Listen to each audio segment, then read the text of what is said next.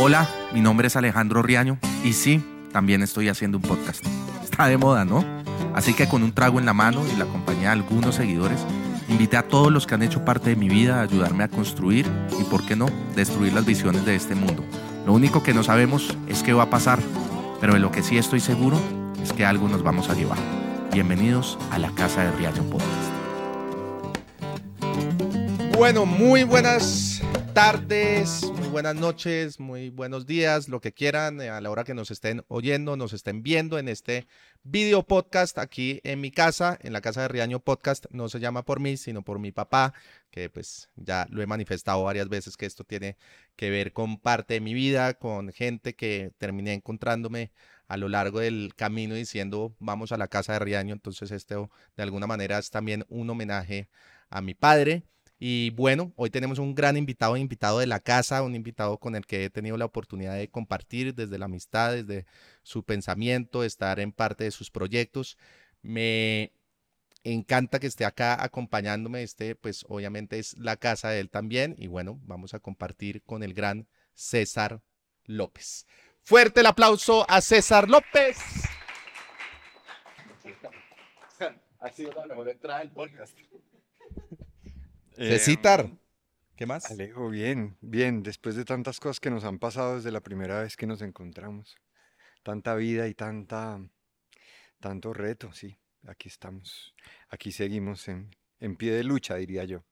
Siempre en, en su vida ha estado en pie de lucha. de lucha, sí. Un poco toda la vida que le ha tocado o que le tocó desde, desde esa entrega o ese regalo que le dio su, su padre desde esa guitarra, después lo que pasó con su hermana, de la importancia además em, de la música en su vida, de esos actos de generosidad que, ha hecho a través de la música y de entender la importancia del arte, pues no ha parado, siempre ha estado al frente del cañón, ¿no? Pues es, literalmente al, frente de, del cañón porque nos señalan, ¿no? Nos apuntan, nos, tienen en la mira eh, por muchas cosas que decimos y que hacemos pero mm, yo últimamente me, me he reconciliado con una idea y es que nunca se me había ocurrido pensar que toda la gente que hace la guerra, que, que roba la plata, que, que, hace las cosas mal, lo que no ha calculado en su vida es la terquedad de seres humanos como los que estamos aquí sentados, que que estamos en, en, esta batalla por la vida, por la dignidad, por las cosas bonitas, por la esperanza, por un país distinto y que no nos vamos a cansar eh, hasta, hasta el final. Pues antes de, de, de empezar a salud. hablar desde el corazón, le iba a decir eso. Salud, bienvenido. Gracias porque, además, no porque está acá, es una de las personas más bonitas en alma, en corazón que, que conozco y que además siempre lo veía como, como muy lejano en el momento en que salió con ese proyecto, además de la escopetarra que uh -huh. lo giró por el mundo, demostrando la, la, importancia de la paz a través de la música y cómo algo que ha generado tanta violencia, tanto dolor, se puede transformar y se puede convertir en arte, como lo era un poco esa K-47 que giró por todas partes, que aún sigue girando, que no sale de su cabeza y que fue uno de los proyectos más grandes y que yo lo veía tan lejano hay una, es un placer. Hay una canción nueva que hice, Alejo, que se llama El tanque que nunca salió. Y me conectó mucho lo que acabas de decir porque esto es una frase que dijo la maestra Patricia Ariza en algún tiempo, dijo, dijo que todos vimos entrar el tanque al Palacio de Justicia por televisión, todos lo vimos entrar, pero nadie lo vio salir.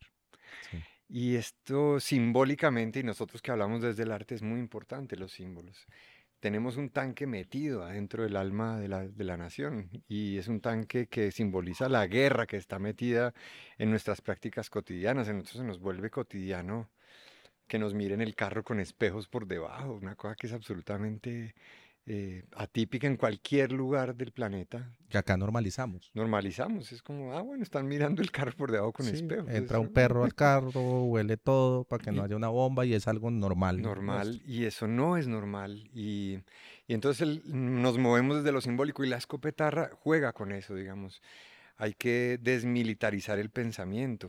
Después de tantos años de guerra, nosotros estamos actuando todo el tiempo en la lógica de la guerra, del enemigo, de la desconfianza, del otro que me quiere hacer daño, el que me quiere robar, me quiere tumbar, me quiere estafar, se quiere aprovechar de mí.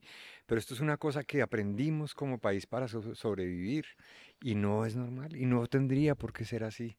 Entonces, desarticular eso, desactivarlo, es un trabajo también que viene, que hay que hacer desde el arte.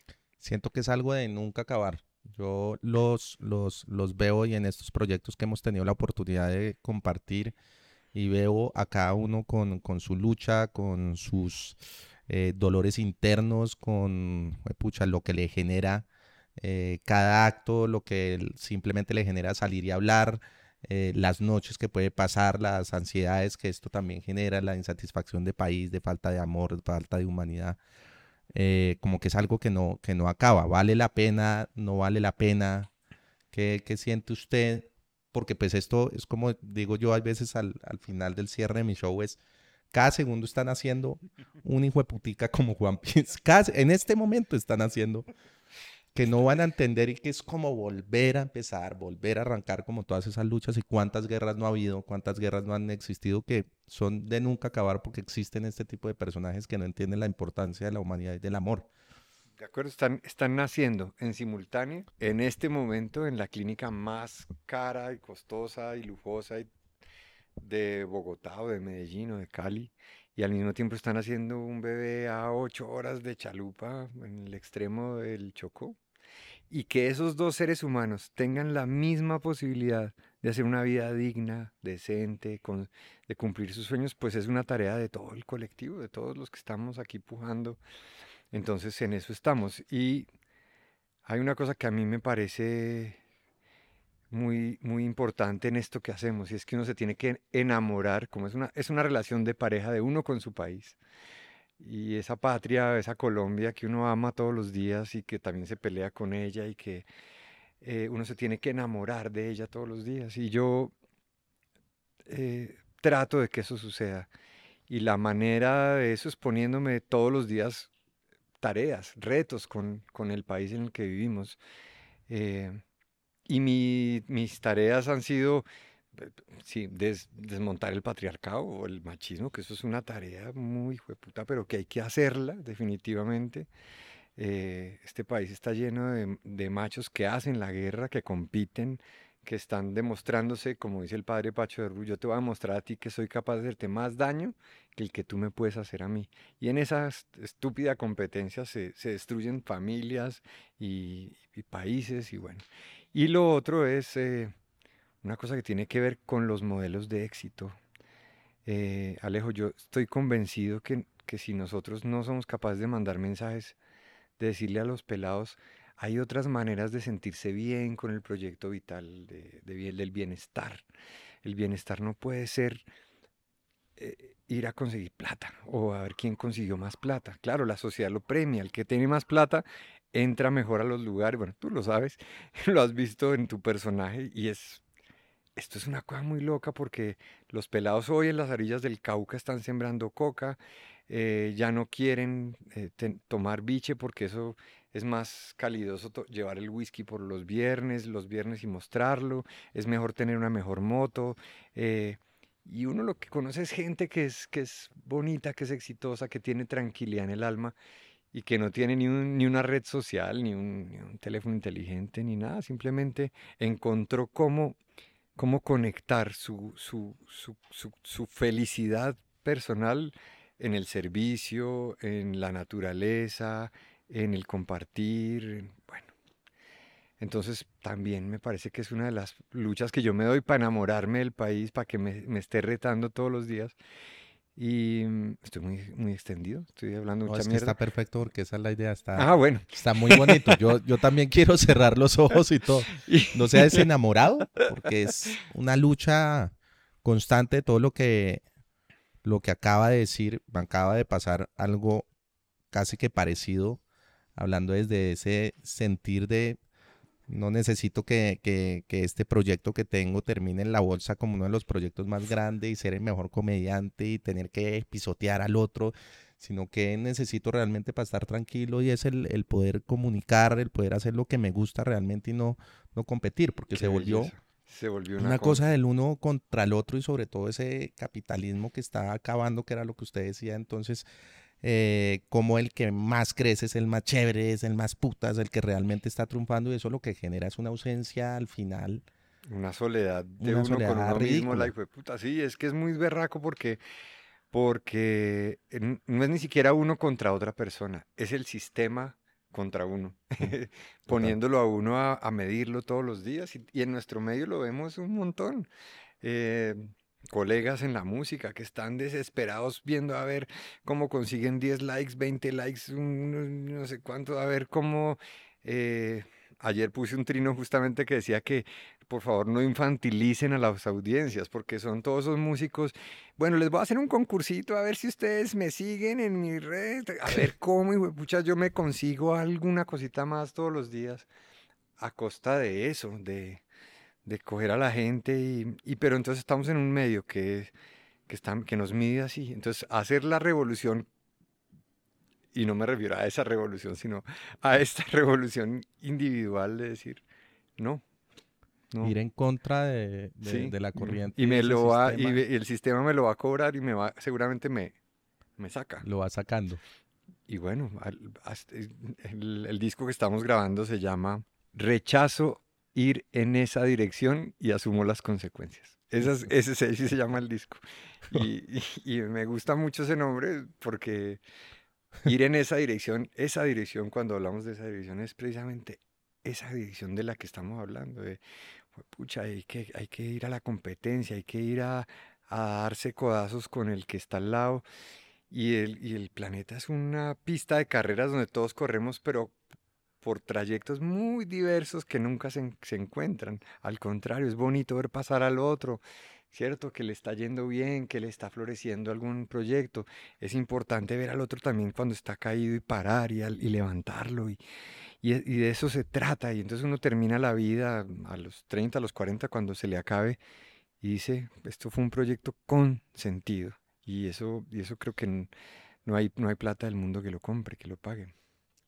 Total, usted además habla con conocimiento de causa porque pues pasó por todos estos procesos de, estar también en, en, ese pico del que hablan, en, en esa cima con, con poligamia, con, con CPA, toda la vaina, y como coger y decir, me voy a salir de esto, tomar esa decisión de vida, ¿cómo, cómo fue o, o por qué fue? ¿Qué lo llevó como en ese momento a decir, esta mierda no me llena? Yo tengo que dejar un mensaje con mi música, yo tengo que decir lo que pienso, así no me oiga uno o me oigan millones, pero eso es lo que yo voy a hacer. Sí, tengo varios recuerdos. Un, día hicimos una, yo hice una experiencia en un instituto de sordos, de niños sordos, eh, por la mañana. Estuvimos con 10 o 15 niños generando un espacio y yo creo que tú lo has, lo has vivido también. Y esa vaina a mí, pucha, ser protagonista de eso, estar ahí en, en, eh, sí, iba a decir en esa primera línea, pero no quiero que suene tan político. Pero sí. Pero sí estaba en esa primera línea. Estar en la primera línea donde suceden las cosas, donde sucede la magia del servicio, de servir, de hacer el bien, de, eso es una cosa que eso no es, bueno. Y por la noche tuvimos concierto con poligamia en un estadio lleno de pantallas y luces y pirotecnia y ta, ta, tan. Y yo decía, para mí, cuando llegué a la almohada dije, para mí está más significativo lo de esta mañana que lo de esta noche. Y ahí empieza mi transformación de decir, hombre, aquí hay algo en esta ecuación que no, que no, que no me deslumbra más, que no voy a dejar que me deslumbre más. Eh, y desde ahí yo recorro estos caminos y estos caminos han sido muy, muy tortuosos. Yo lo he, lo he dicho muchas veces, yo sentía que me había salido del sistema, que me había ido como por una carreterita destapada, mientras todos estos amigos iban por la autopista, por la ruta del sol. dos, por la ruta del sol, dos, con gente así parándolos. Iban así a toda y yo me había salido por una... Y ahora yo lo entiendo absolutamente opuesto. Para mí la autopista grande es la del servicio, es la de entregar, es la de joderse por los demás, porque es que eso es lo que a mí me parece que es lo que le da sentido a mi vida. Lo otro es unos manes que están ahí atornillados a su ego, buscando un poco de retroalimentación. Eh, que, no que, que yo pienso que el artista es un servidor público y lo que tenemos son artistas que se sirven de su público, ¿no? Y, y, y, eso es, digamos, cuando uno encuentra los primeros ejemplos por allá de la humanidad, de los artistas, era gente que eran oráculos, que era gente que era eh, consultada sobre el futuro de las sociedades, de la civilización, em, que eran los que guiaban de alguna manera.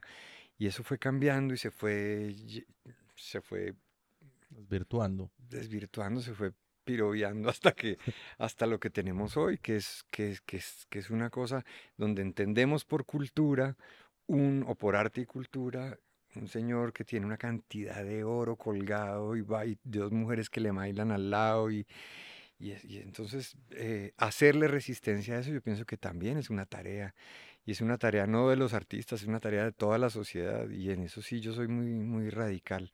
Yo creo que nosotros tenemos que desmontar todo lo que no le sirve a la sociedad y, desmontarlo significa no, no con violencia, sino dejar de inyectarle nuestra energía, nuestra, nuestra atención.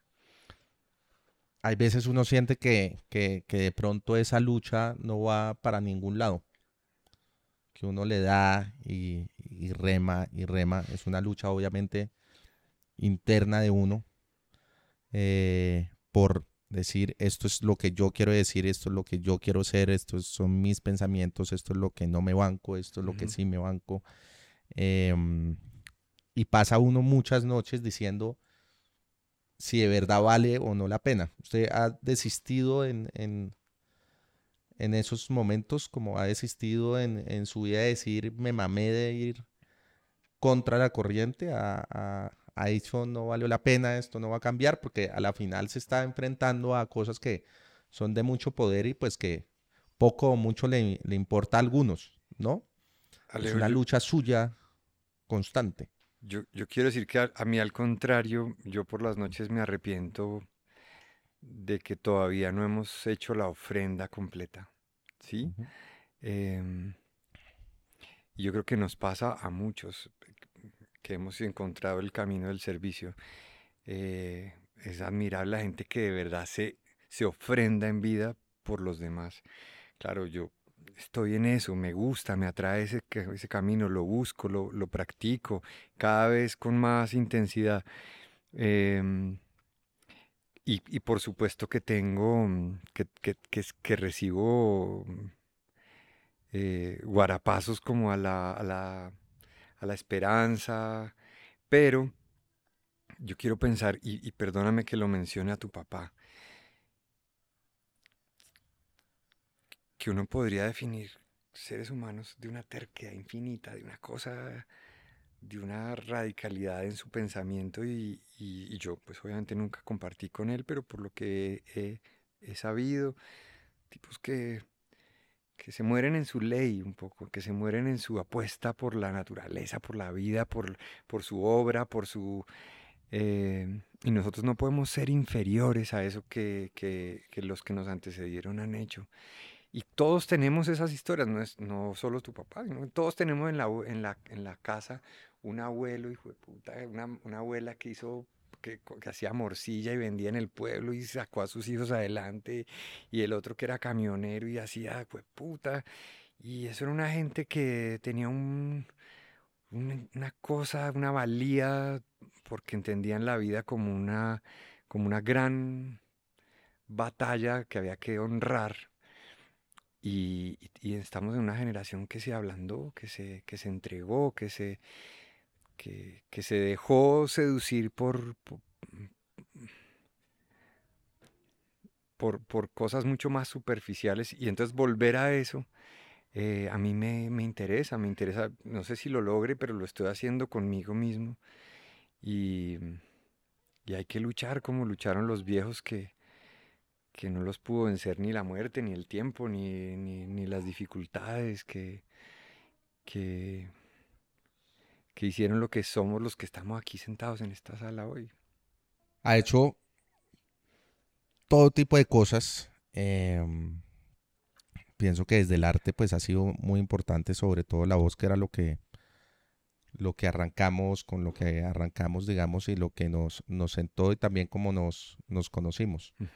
Y también gracias al arte, gracias a todas esas luchas suyas, además con los instrumentos de ir entregando eh, en, en, los campamentos, con excombatientes, trabajar con las comunidades, em, entregarle su vida, como estaba diciendo, como al servicio como tal. Me acuerdo una vez que me llamó también cuando estaba en Icononso, ¿dónde estaba? Ah, cuando íbamos para Icononso, sí. Eh, haciendo un proyecto maravilloso que no sé en, qué va o de qué va. Eso sigue. El proyecto es entregar la mayor cantidad de instrumentos musicales a la mayor cantidad de niños y niñas en Colombia en las zonas rurales. Y quiero decirles qué pena que lo interrumpa, que arranca en un avión todo el mundo donando instrumentos al, al, al que pude ir eh, pues no pudimos aterrizar, nos tocó devolvernos, lastimosamente, pero es una labor realmente admirable por, por, por, primero, empezar a trabajar desde el arte, que es un medio de transformación maravilloso, eh, que es lo que le ha entregado su vida y es lo que usted ha puesto también al servicio de los demás, y es el trabajo que ha llevado a cada una de las comunidades. Y segundo, la persistencia también y el, y el pucha, esa, pueden decirlo, esa bueno, esa, esa fortaleza de levantarse todos los días y decir vamos y vamos a entregar en cada rincón, eh, no estamos ni de un lado ni del otro, sino desde la humanidad y vamos a trabajar con estos y vamos a unir y no vamos a, seguir recibiendo balas, sino canciones. Eh, pucha, es realmente admirable ese trabajo. Pues eso es una, es la utopía, ¿no? Es creer en lo que, lo que nadie cree, si, si, si, se vale esa expresión, es, es decir, yo estoy seguro que una niña, un niño que, les dan una guitarra, se emociona, eh, tiene una vida distinta, ese instrumento es una compuerta a un proyecto profesional si se quiere o si no, simplemente a un espacio de, libertad. Pero, pero de Alejo, es que hay dos cosas muy importantes que yo creo que nosotros desde el arte tenemos que proveerle al país. Mm, una es la, creatividad. Y la creatividad es, un país, es una cosa que este país no se lo permite, no, se, no, no, la permite.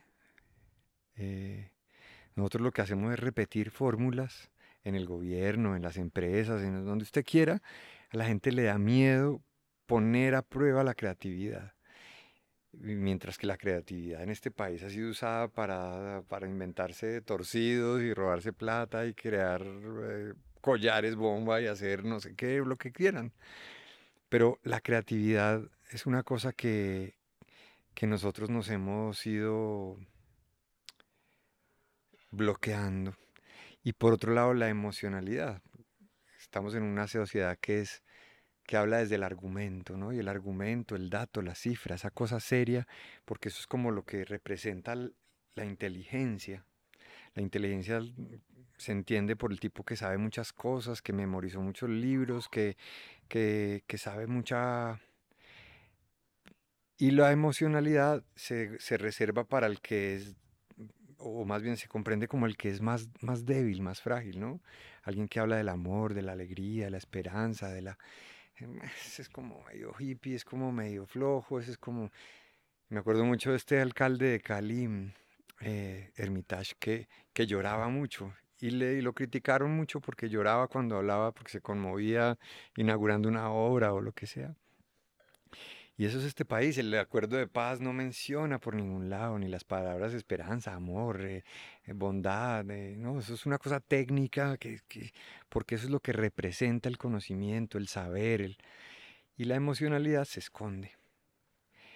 Y yo creo al contrario que la creatividad y la emocionalidad es lo que salva al país, lo que realmente pone al país a flote cuando somos capaces de decir cómo nos sentimos, cuando somos capaces de escucharle al otro su dolor, su tristeza, y esa tristeza nos entra y nosotros somos capaces de procesarla y devolverle algo mucho más esperanzador o bonito a esa otra persona. Y mientras nosotros no seamos capaces de darle valor a la capacidad de crear y a la capacidad de, de sentir en el discurso de lo público, eh, pues este país va a seguir matándose y va a seguir robándose y va a seguir porque, porque es un país que no se ha podido conmover, no se permite la, conmoverse. Eh, y yo creo que si queremos que las cosas se muevan en algún lugar, primero se tiene que conmover y, y hacia allá vamos. Esa, esa, es también mi pelea.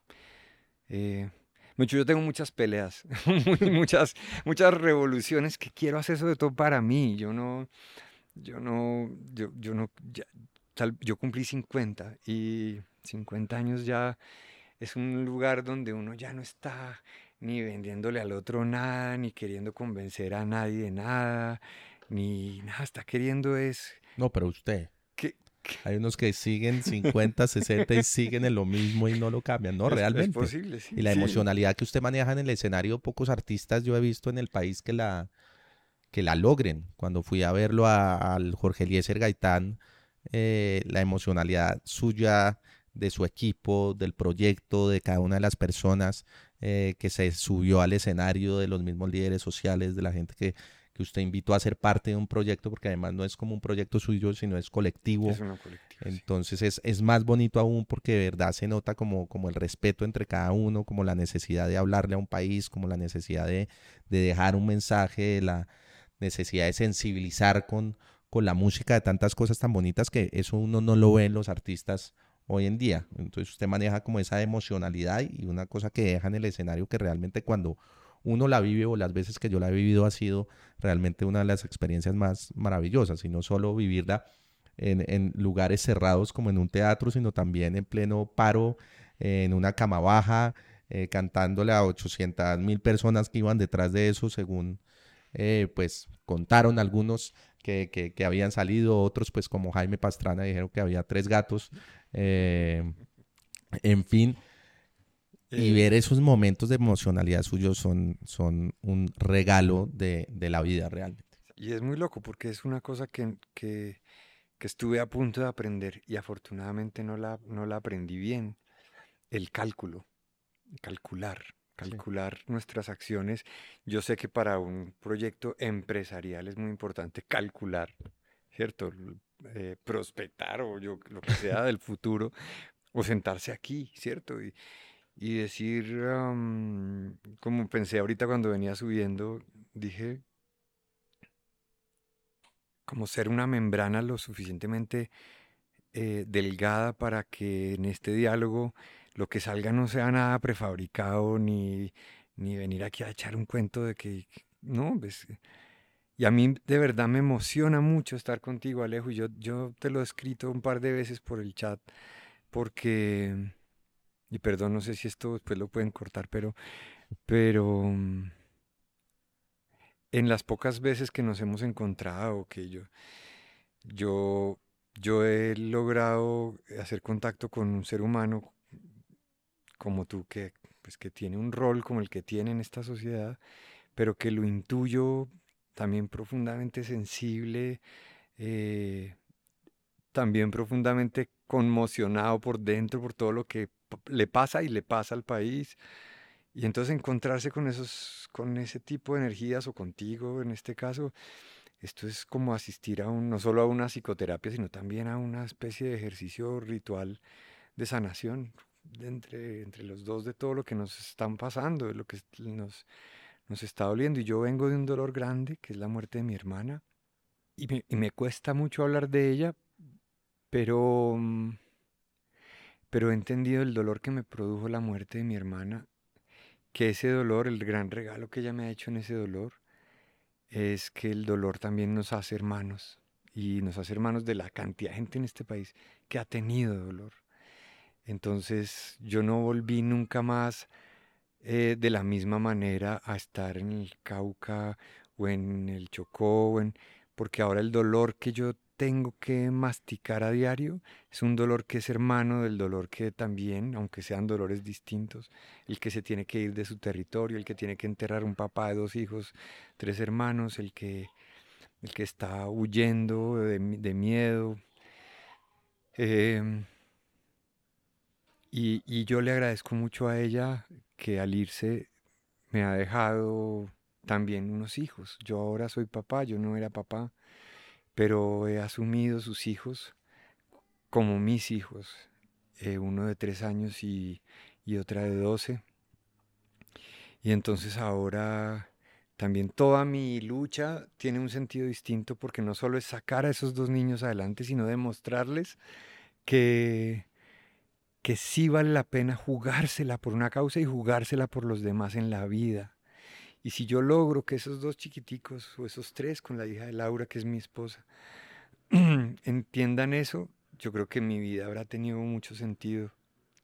Y yo de todo eso se lo, se lo agradezco a mi hermana que, que ya no está. Salud y gracias por esas palabras y bueno, por su hermana también. Mm. Qué pena con ustedes, pero no. Es el momento. Para eso es este, este espacio. A uno ese, ese, ese tema de la muerte también viviéndolo como, como tan de frente con lo de mi papá, mi mejor amigo, mis, mis abuelos de alguna manera sí me han dado como esas bofetadas en la, en la cara. Eh, súper necesarias. Ay,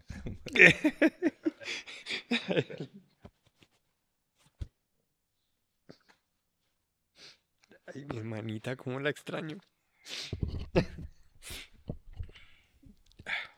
Saludo otra vez por ella, como para brindar. Bien. Sí, a la final como que cuando, cuando pasaron como todos estos temas también siente uno que están más presentes aún.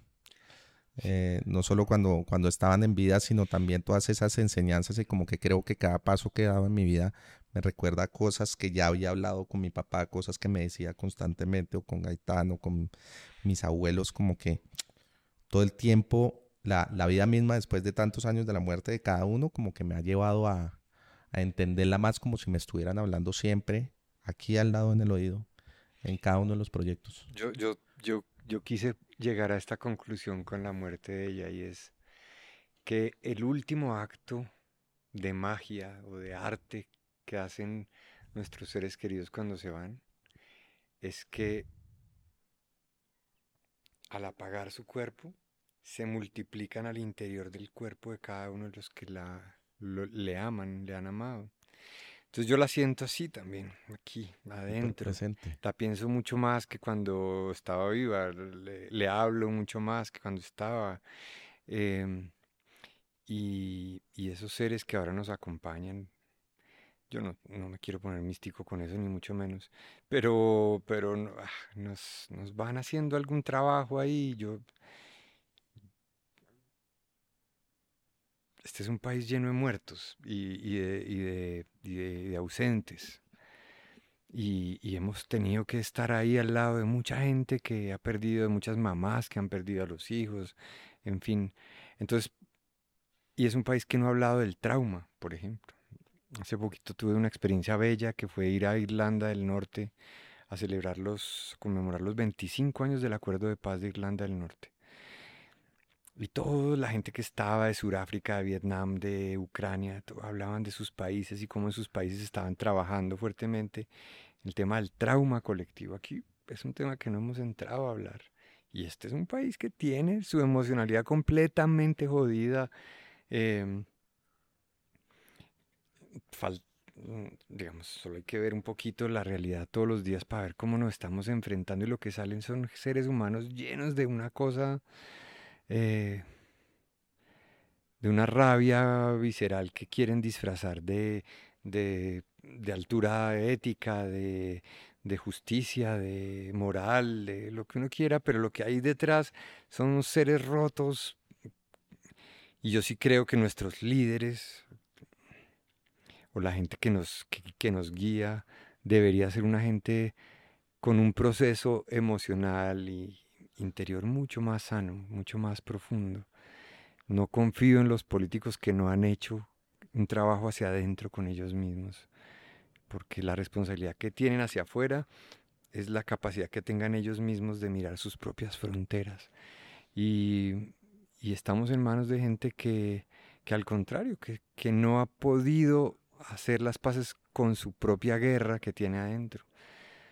Entonces, bueno, contra todo eso nos enfrentamos todos los días y, y yo vuelvo, insisto, que a, esta edad que tengo, esto lo digo porque se lo di a Rubén Blades hace poquito.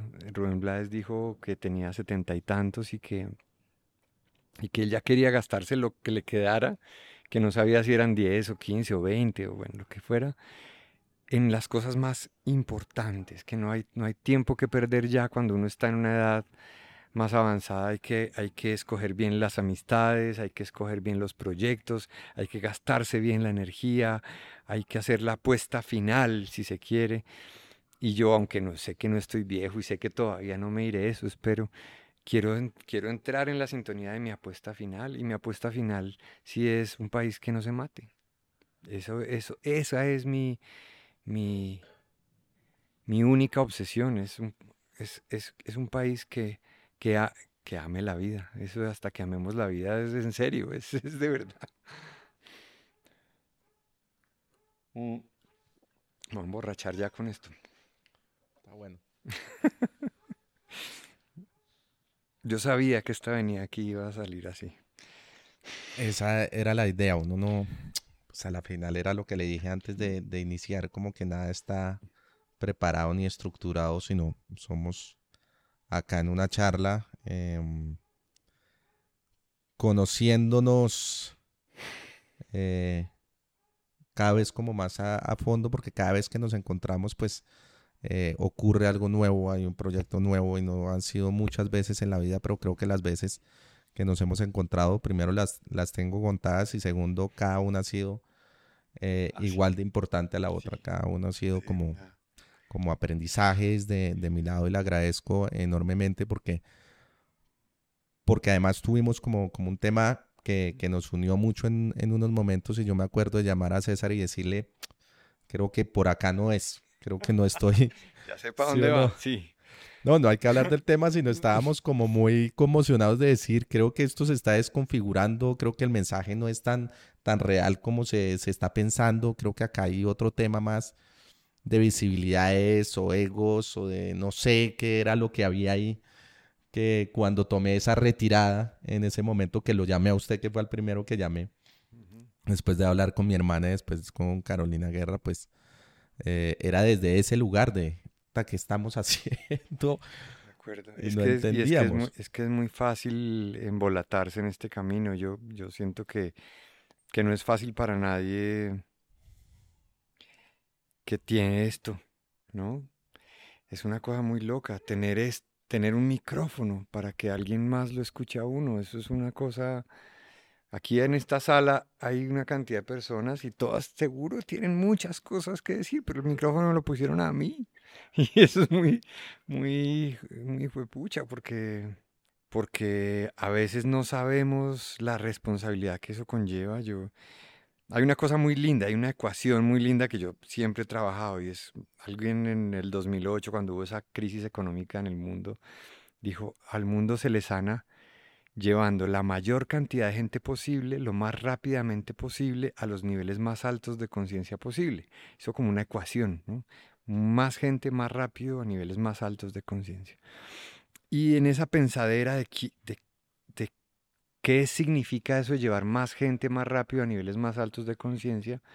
Em, yo descubrí que en Colombia la gente que tiene niveles más altos de conciencia es la gente que ha tenido que rebasar más obstáculos.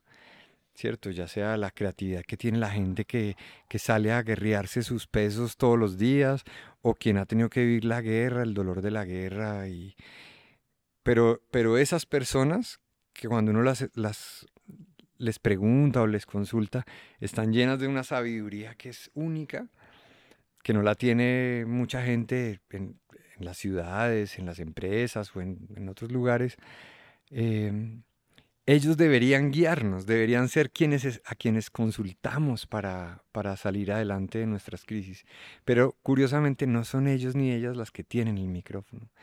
Eh, y eso, y tal vez ese ir a niveles más altos de conciencia requiera esa transformación de, de hacer esto. y que quienes estamos de este lado tengamos también la capacidad de decir sí, señor. Y eso me parece muy importante como, como proceso de vida.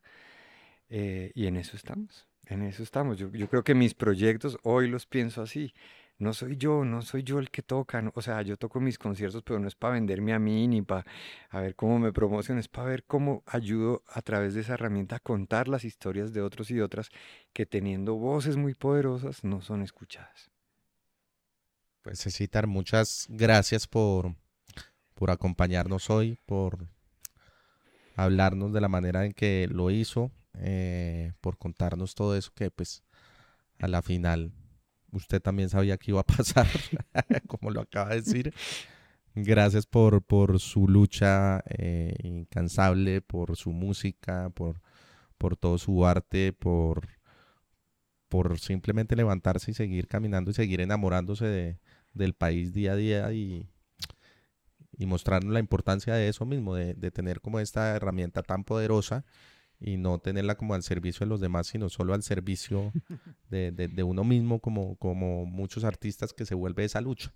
Entonces hacen colaboraciones no por colaborarse, sino por mostrarse más, que incluso, ¿no? Es que hicimos una colaboración acá, la mierda. Necesita más vistas y más likes eh, para llegarle a más gente y más reproducciones y en vez de hacerlo ese acto que acaba de ser, que me parece que es muy necesario, sobre todo en este país. Gracias, lo quiero mucho, gracias por todo lo que me ha eh, enseñado, con todo lo que me ha guiado, aunque no crea desde hace muchos años. Ha sido todo un placer tenerlo acá en mi casa tomándonos un trago. que algo con lo que quiera cerrar. Sí, que, que hago así. Que yo, yo, yo celebro mucho. Em, yo celebro mucho esta nueva etapa tuya también porque la leo así como un nuevo que proviene seguramente de miles de reflexiones y de noches y de conclusiones y de tal. Y agradezco ser invitado a esto eh, porque va en sintonía con una cosa que aprendí también hace poco y tal vez es la conclusión mía que quisiera dejarles y es en un mundo, en un mundo que quiere ser cada vez más eh, donde todos queremos ser cada vez más océanos y ríos caudalosos, hay que aprender a ser gota. Y yo lo que más quiero ser hoy es una buena y transparente gota.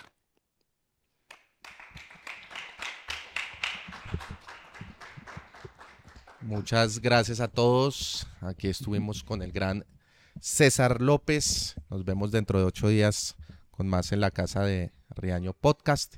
Gracias a los que nos acompañaron también y a ustedes desde sus trabajos, desde sus casas, desde donde quiera que estén. Muchas gracias por oírnos o por vernos en esta nueva entrega. Les mando un abrazo muy grande y bueno, acá nos quedamos. Chao, chao. Gracias. Chao.